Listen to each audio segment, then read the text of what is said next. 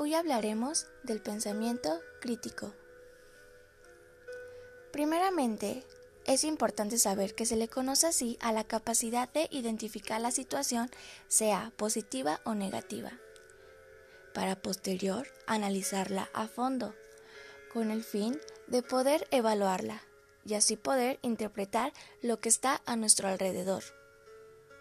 Podemos inferir que el pensamiento crítico va antes de la toma de decisiones. Aunque en ambos temas se necesita hacer un análisis para saber qué es lo mejor para uno.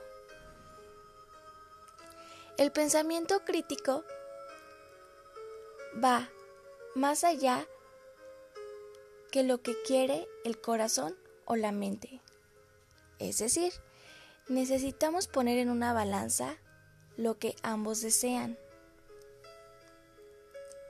Yo sé, es difícil, pero hay que escucharlos a los dos.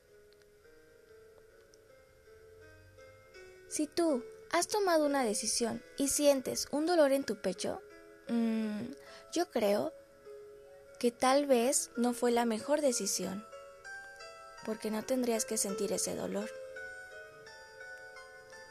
Me gustaría que te pusieras a pensar si crees que estás en el lugar correcto. Si es así, me da mucho gusto. Sigue echándole ganas y ve tras tu meta. Si no es así,